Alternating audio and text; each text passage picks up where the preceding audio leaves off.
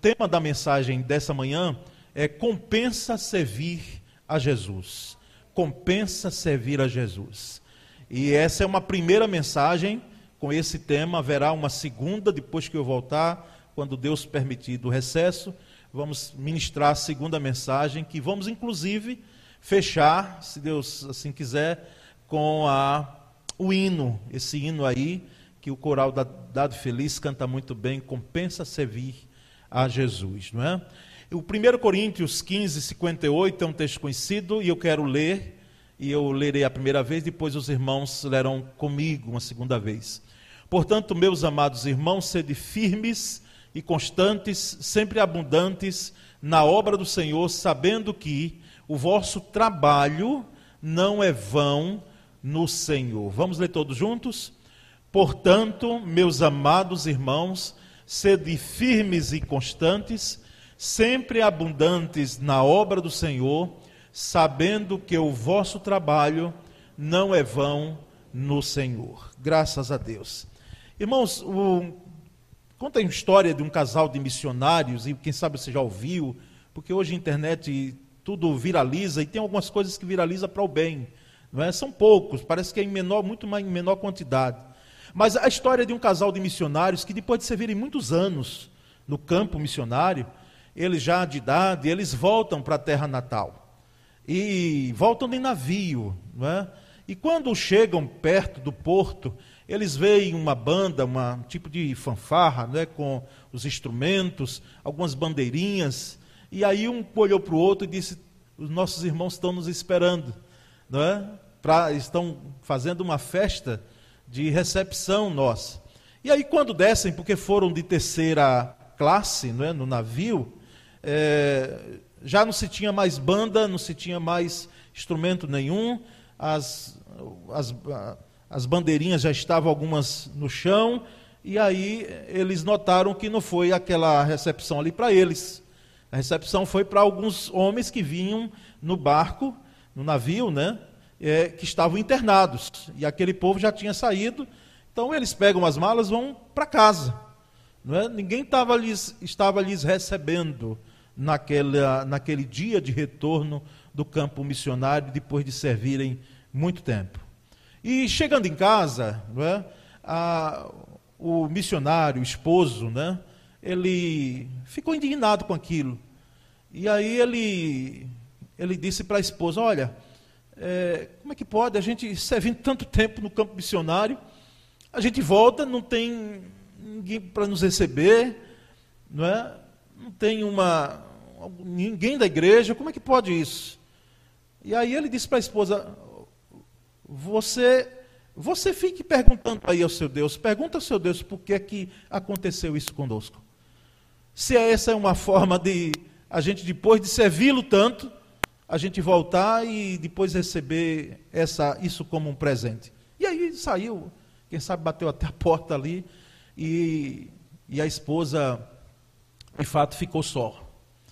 Depois ele perambula um pouco, volta, e quando voltou, perguntou à esposa: disse, Você orou, você perguntou a Deus por que aconteceu isso conosco, essa essa falta de recepção, de calor dos nossos irmãos, ela disse: Eu orei sim. E aí o, esposo pergunta: E o que foi que Deus falou? Ela disse: Deus nos falou que nós não chegamos ainda em casa. Nós não chegamos em casa. Nós vamos continuar servindo e a nossa casa, na realidade, não é essa aqui ainda. Você está entendendo a história? É claro que calor humano, receptividade é boa. E nós, como igreja, não devemos fazer isso jamais, procurar fazer diferente.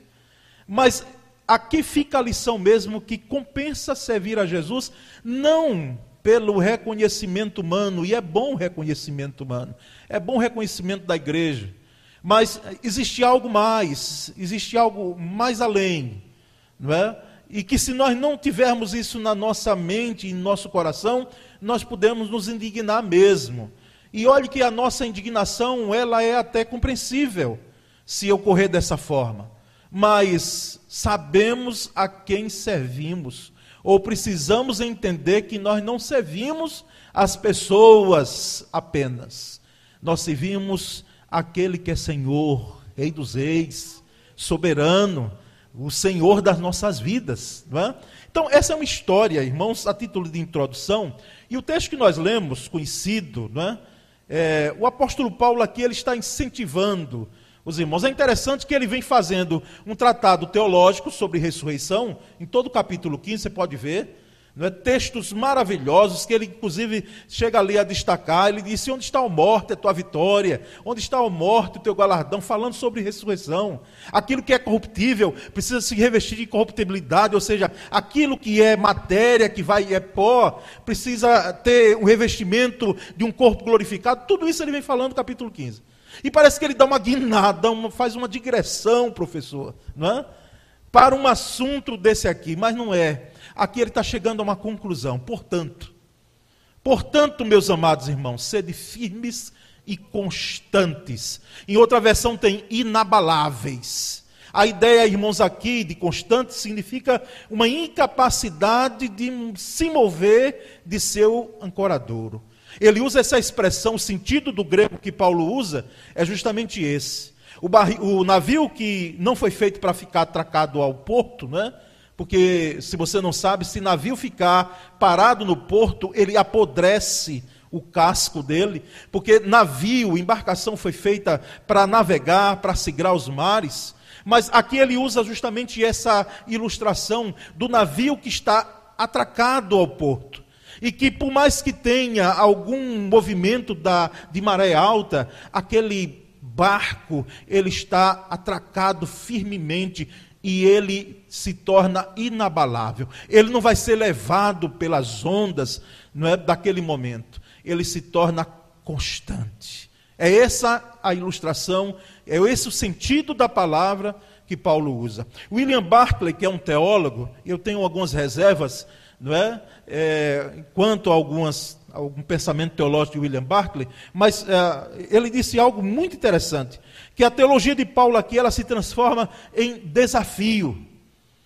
Ele está fazendo um tratado teológico e ele agora lança um desafio para nós, para a igreja daquele tempo, lá em Corinto, e, e, para nós aqui, a igreja, a primeira igreja batista de Aracaju, para você que é cristão.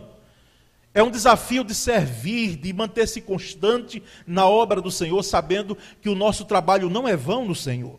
E no comentário de Moody, não é? Moody foi um pregador inglês, que de vez por outra a gente está citando aqui. Ele tinha 120 quilos, não é? E agora tinha, não tinha uma formação teológica tão sólida, mas era impossível Moody não pregar e não ter multidões que vinham até ele, não é? E no comentário dele diz que haja menos especulação e mais trabalho, foi o que Paulo quis dizer aqui. Haja menos especulação. Porque a igreja em Corinto também estava preocupada com ressurreição. Como às vezes a gente recebe algumas perguntas, ô pastor, e lá no céu, será que vai ter isso e vai ter aquilo? Será como vai ser? Eu vou reconhecer os meus, os meus parentes, o meu pai, a minha mãe? Será que. Eh, já teve gente até que me perguntou se, ter, se teria alguns alimentos, né? Que nós temos aqui, que eu não quero nem citar os nomes. Né? Irmãos, especulações. Porque uma coisa eu sei, com certeza.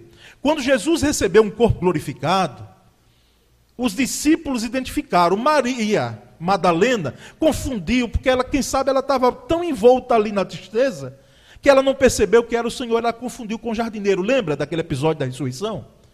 Mas, meus irmãos, quando Jesus ressuscitou, os discípulos identificaram Jesus. Então, o que eu entendo, pelo menos para responder uma pergunta, não é que quem sabe você pode fazer, se nós vamos reconhecer uns aos outros, nós vamos sim.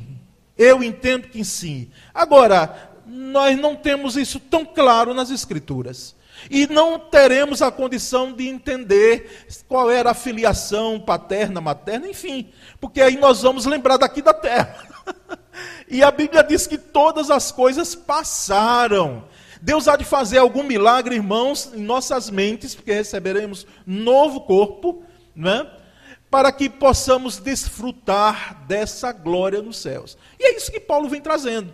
Aí depois ele diz: ó, irmãos, os irmãos em Corinto, parem um pouco. Para de especulação. E inclusive eu estou especulando também aqui um pouco. Nós precisamos de menos especulação e mais trabalho. E mais trabalho. Sabendo que o nosso trabalho não é vão do Senhor.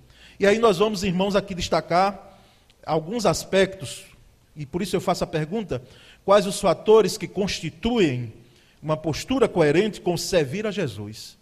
Quais são esses fatores, quais são esses aspectos, quais são esses elementos que constituem uma postura coerente, salutar, biblicamente correta?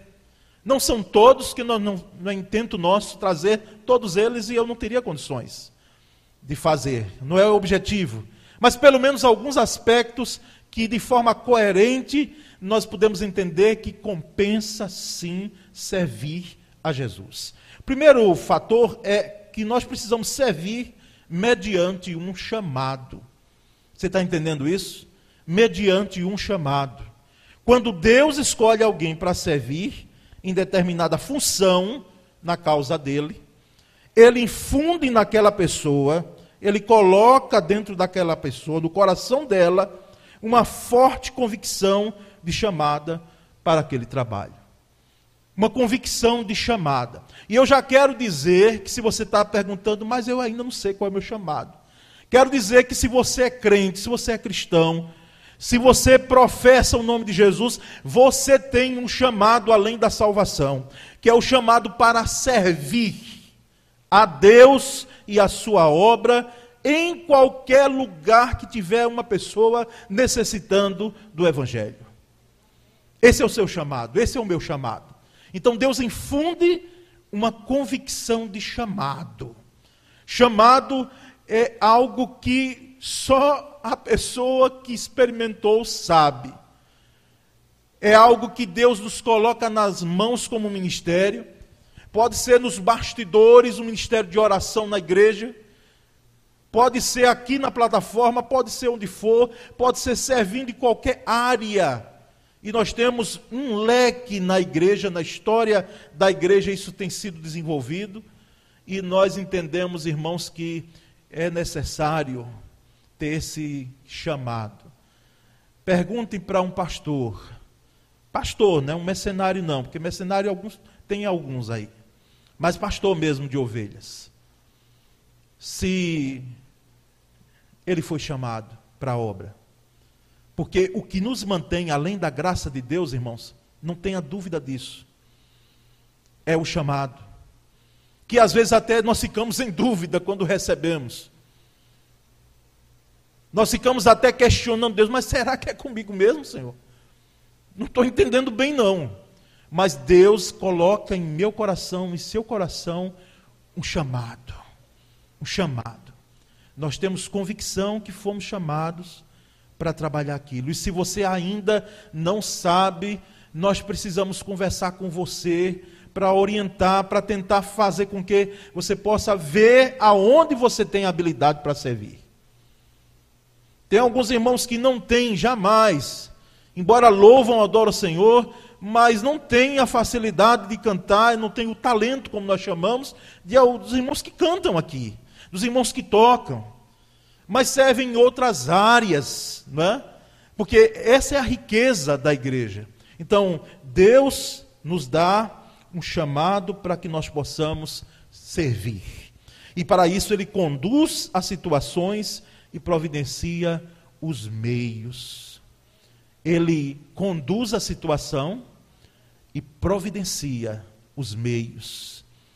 A situação é muitas vezes abrindo as portas para que você possa servir. Abrindo. Fazendo com que você cada vez mais mergulhe naquilo que você tem a habilidade dada por Deus, quem sabe a junção de talento e dom, que vai ficar algo maravilhoso. Porque talento é aptidão natural. Nós temos aqui alguns irmãos que ministram aulas em cursos até universitários e é, é, em escolas, tem naturalmente o dom de ensinar. Isso é um talento. Aliás, o talento de ensinar. Quando junta com o dom, aí é uma bênção. É uma maravilha. Você que é profissional liberal, você que é dona de casa, você tem é, um ministério dentro da sua casa que nós pastores também temos, todos nós, eu, Flávio, Messias, nós temos a primeira igreja em nossa casa, que deve ser batista também, não é? Que são quem? Os nossos filhos, que é a nossa família. Então é um primeiro chamado para nós, mas Deus lhe chamou para servir na obra. Mas vamos adiante, irmãos, existe um segundo aspecto em relação a isso, um segundo fator, um segundo elemento, de que nós podemos servir a Jesus de forma coerente, porque compensa servi-lo, é servir por amor a Deus e ao próximo. Servir por amor a Deus e ao próximo. E aí eu trouxe o texto de Mateus 22, 37 a 40. Respondeu Jesus, aqui era uma pergunta que alguém tinha feito. Ame o Senhor, seu Deus, de todo o seu coração, de toda a sua alma e de todo o seu entendimento. Este é o primeiro e maior mandamento.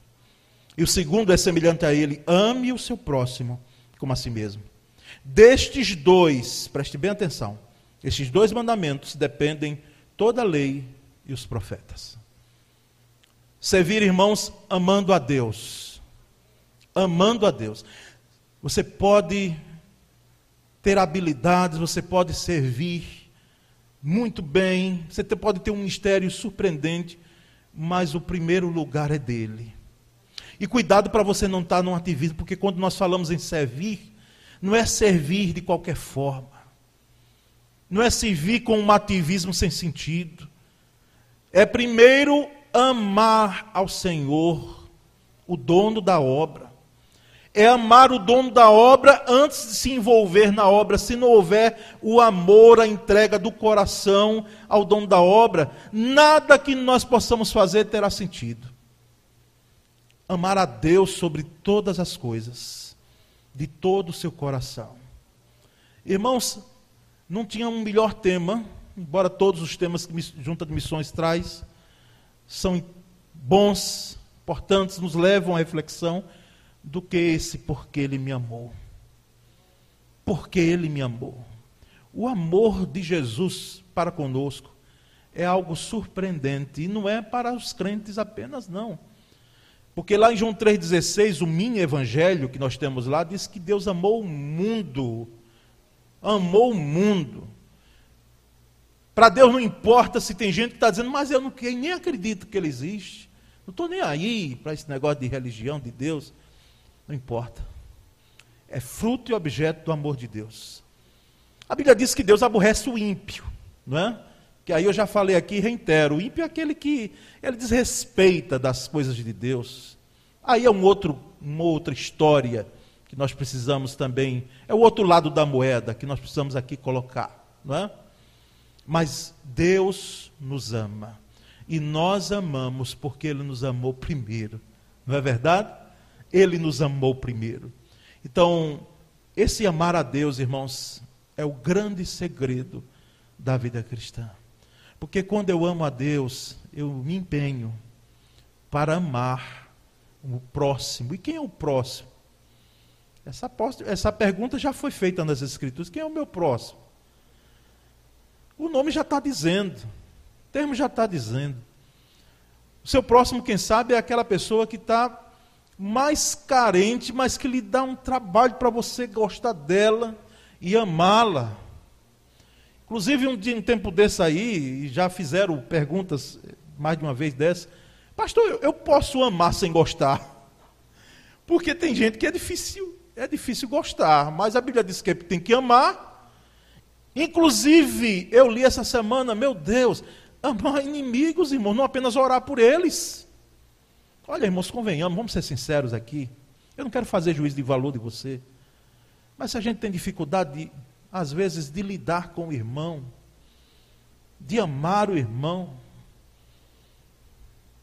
nosso irmão na fé, com as nossas diferenças, nesse mesmo tempo de polarização política, quanta coisa tem existido. Eu não quero mais nem tocar nesse assunto. Não quero perder o tempo precioso do, da pregação tratando desse tema aqui, porque é algo vergonhoso muitas vezes.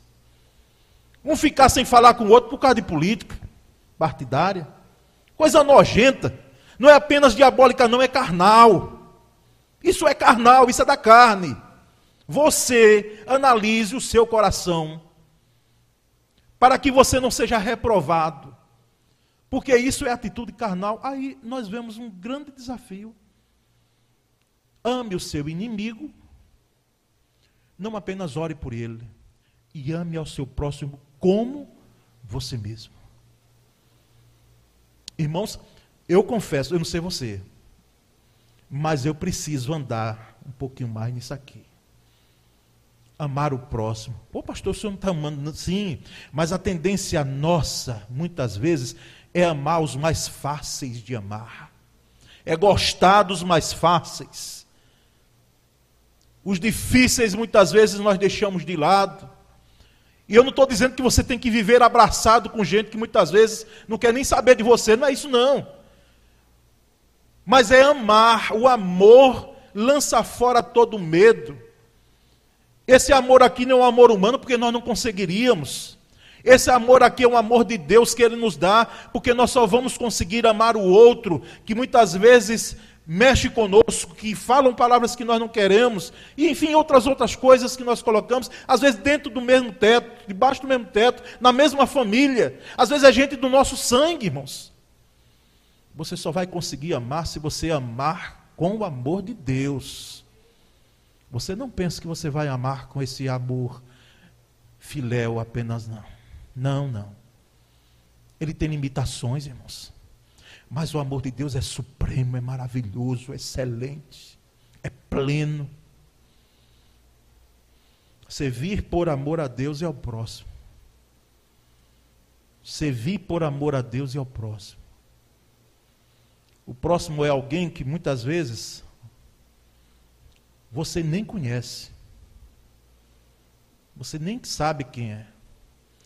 Mas você é movido para servir é movido para servir.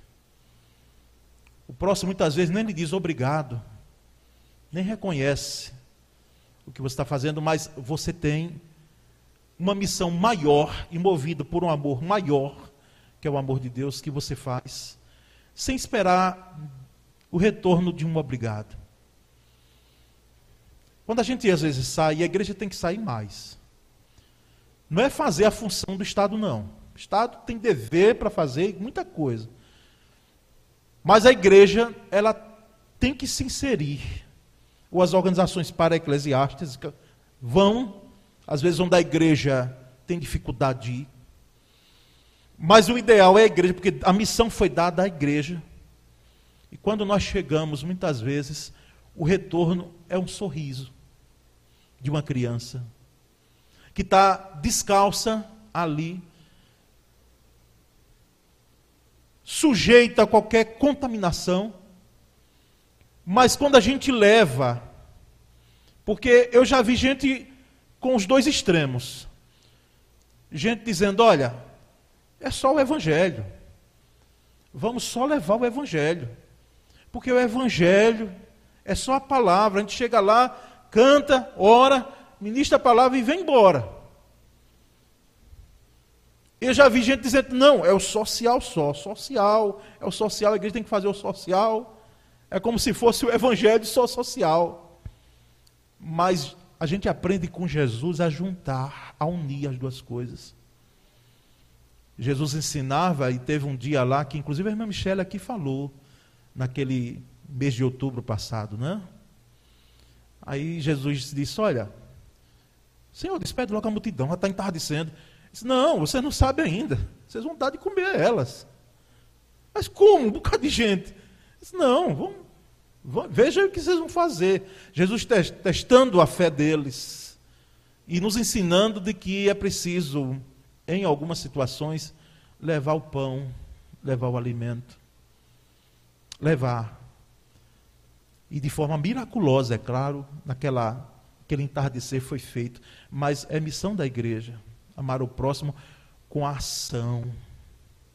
E não com, apenas com, me desculpe o termo, com a falação, com o discurso da pregação. Se o nosso discurso, irmãos, de amor não for concretizado em ação, para o outro. O nosso evangelho é outro. É outro. Mas vamos adiante. Há um terceiro e último aspecto, irmãos, que é servir com integridade. Compensa servir a Jesus, mas servi-lo com integridade. Com integridade. Integridade significa ser íntegro. Sim, não me disse muito. Mas é inteireza, é retidão, é imparcialidade, é honestidade. Servir com inteireza. Ou seja, tudo que tenho e tudo que sou é de Jesus. É dele. E eu sirvo com tudo que sou e com tudo que tenho a ele. Eu não estou dizendo que alguém tem que, para demonstrar essa, esse ser íntegro, fazer loucuras, como às vezes a gente tem ouvido de irmãos que venderam casas para doar ao ministério. Graças a Deus, aqui nós tivemos algumas doações, que eu peço a Deus, eu digo, oh, Senhor, é, segura os teus servos para que venham, tenham os herdeiros, para que não haja mais doação, porque dá um trabalho. dá um trabalho grande até hoje. A gente está em busca, porque é um processo longo. Vocês, bacharéis em direito, sabem, né? Vitor Mateus disse. Há um processo ah, longo. Aqui nós tivemos a irmã Helena, que saía do Siqueira Campos, me permita citar esse exemplo, além de outros né, que tivemos aqui. Saía muitas vezes a pé, porque era pobre, não era para fazer caminhada, não. E voltava a pé. E vinha justamente cultuar o Senhor até o dia que o Senhor levou e não tinha herdeiro, não, nunca tinha casado. Os irmãos lembram da irmã Helena. Eu lembro como hoje, aí tem coisa que pastor leva no coração para sempre. Lembro que entrei com o diácono Gilberto, quando ela faleceu naquela casa dela, e viu o seu corpo ali deitado. Eu diria, na verdade, irmã Helena, Hoje todo o câncer foi embora. E faleceu de câncer. Toda a dor foi embora. Hoje tudo. E olha que eu não conhecia, não é era uma ovelha que eu estava tão perto. Mas sempre que morava e voltava a pé muitas vezes, porque não tinha carro nessa época, eu, quando era pastor de jovens aqui, aqui para onde eu morava, na rua Porto da Folha, muitas vezes Encontrava ela já lá na frente, andando, indo para a rua Amazonas, no Siqueira Campos. E ela doou para a igreja. Está no processo aí, já estamos quase com a escritura. Mas o que eu quero dizer aqui, irmãos, de fato, é que não estou querendo falar sobre isso, essa, esses exageros e essas coisas sem pé, sem cabeça, que muitas vezes a gente ouve em alguns ministérios. Não. Mas a inteireza aqui é de coração. Que você trabalhe com seus bens e vista na obra do Senhor o quanto puder. Mas Deus aqui está falando de vida, de inteireza de vida, de honestidade. Servir ao Senhor compensa se nós servimos com honestidade. Eu tenho autoridade para falar porque faz parte.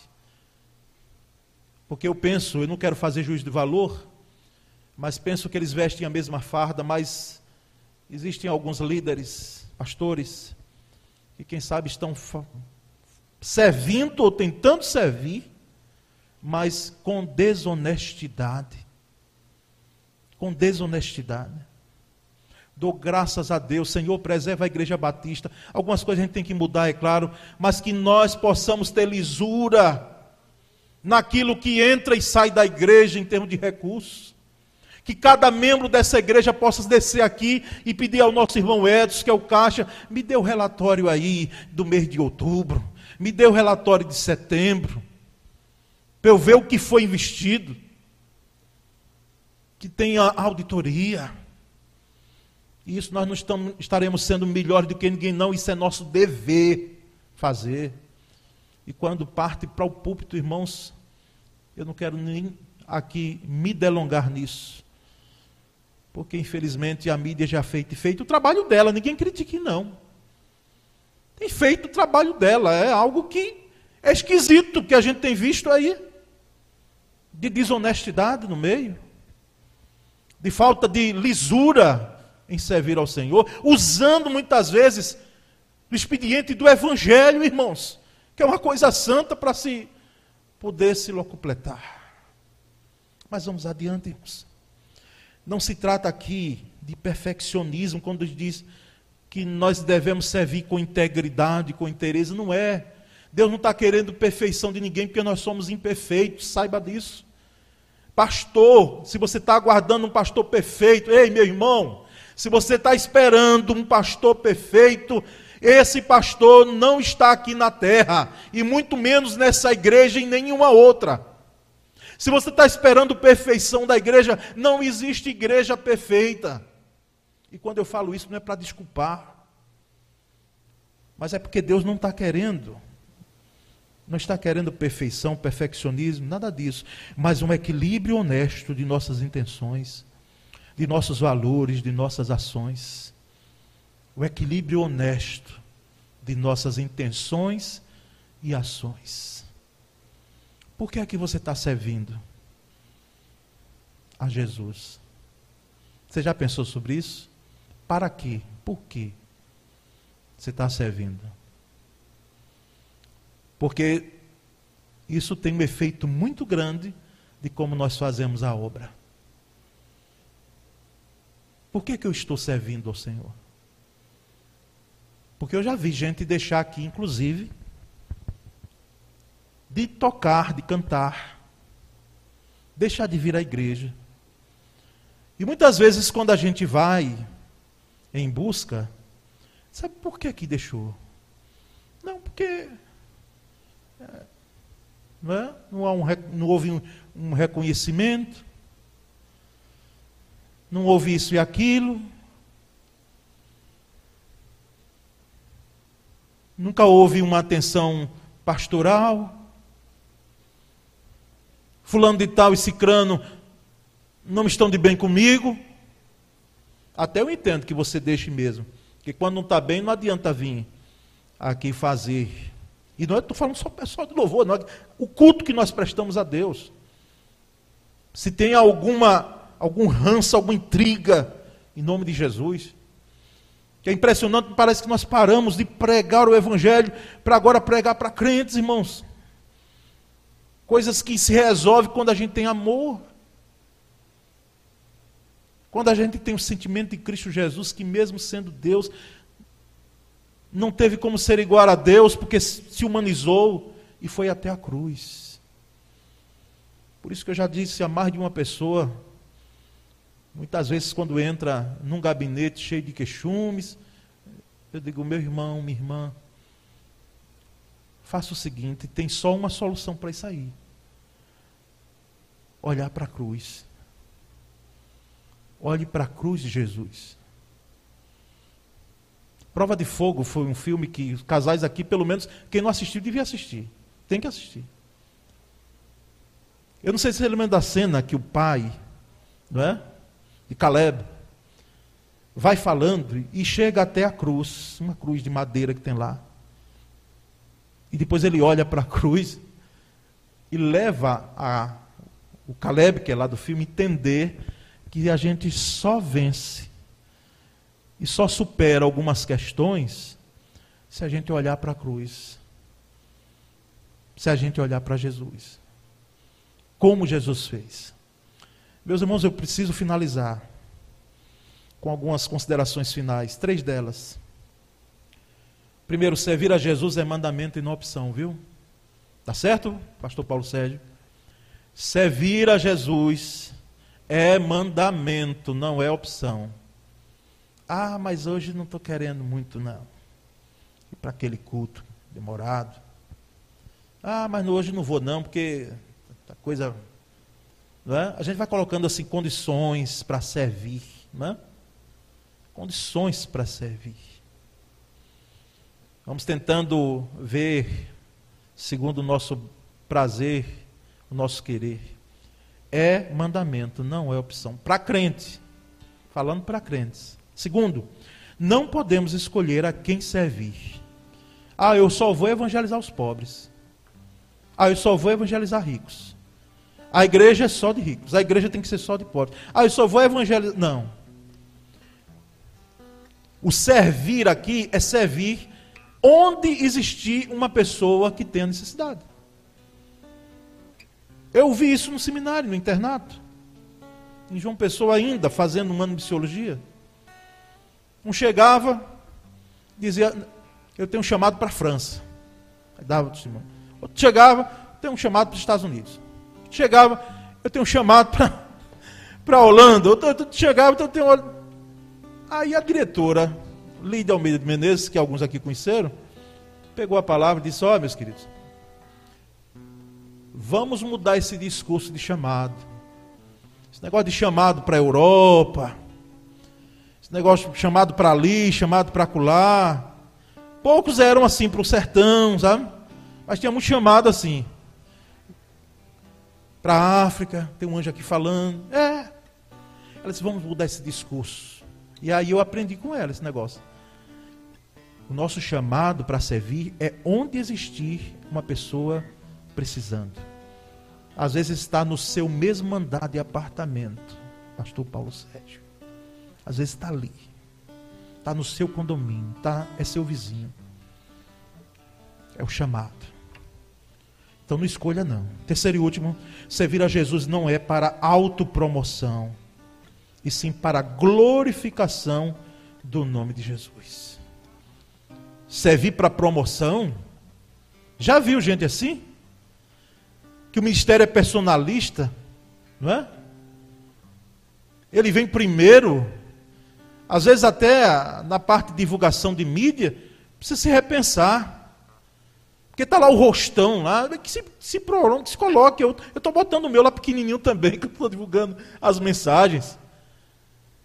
Mas, irmãos, a autopromoção, pegando carona no Evangelho, no servir a Cristo, é algo abominável aos olhos de Deus. Você está brincando com fogo e não sabe. Mas é para glorificação, é para promoção do nome de Jesus. Promoção do nome de Jesus. É para a glorificação do nome dele. Importa que ele cresça e que eu diminua. Quem foi que disse isso? Quem lembra? João Batista. Um homem que teve um ministério de seis meses, mas foi um ministério que deixou marcas até hoje. Compensa servir a Jesus, irmãos. Compensa servir a Jesus. Eu quero orar, depois nós vamos cantar, dando contornos finais ao culto dessa manhã. Senhor, muito obrigado. É a terceira oração que eu faço neste culto. Mas nem por isso tenho mais fé do que o meu irmão que está aqui. Eu quero crer que todos nós estamos aqui debaixo do teu manto maravilhoso, do teu chamamento, das tuas ordenanças, do teu comissionamento. Mas eu levanto a minha voz, Senhor, para representar esse povo, clamar juntos com meus irmãos e dizer muito obrigado pelo privilégio de te servir, Senhor. Muito obrigado pelo privilégio de servir na obra do Senhor tão falhos quanto, quanto como somos, tão imperfeitos. Às vezes até cheio de mimimi nós somos, Pai. Misericórdia de nós. Nós te agradecemos pelo privilégio de te servir. Que honra! Servir ao Senhor dos Senhores. Ah, Pai, aceita a nossa gratidão. Mas nós agradecemos o privilégio que te pedimos, Pai. Em nome de Jesus, tenha misericórdia de nós. Nos ajuda, Senhor, a servir com o comissionamento certo. Chama a gente aqui, Pai. Desperta, balança-nos. Dá-nos a graça de servi-lo com integridade e que tudo redunde para a glorificação do nome de Cristo Jesus. Toda honra, toda glória, porque a tua palavra diz que, porque dele, por ele e para ele são todas as coisas. Glória, pois, a ele eternamente. Amém. Nós agradecemos, Senhor. E oramos em nome de Jesus. Amém, Senhor.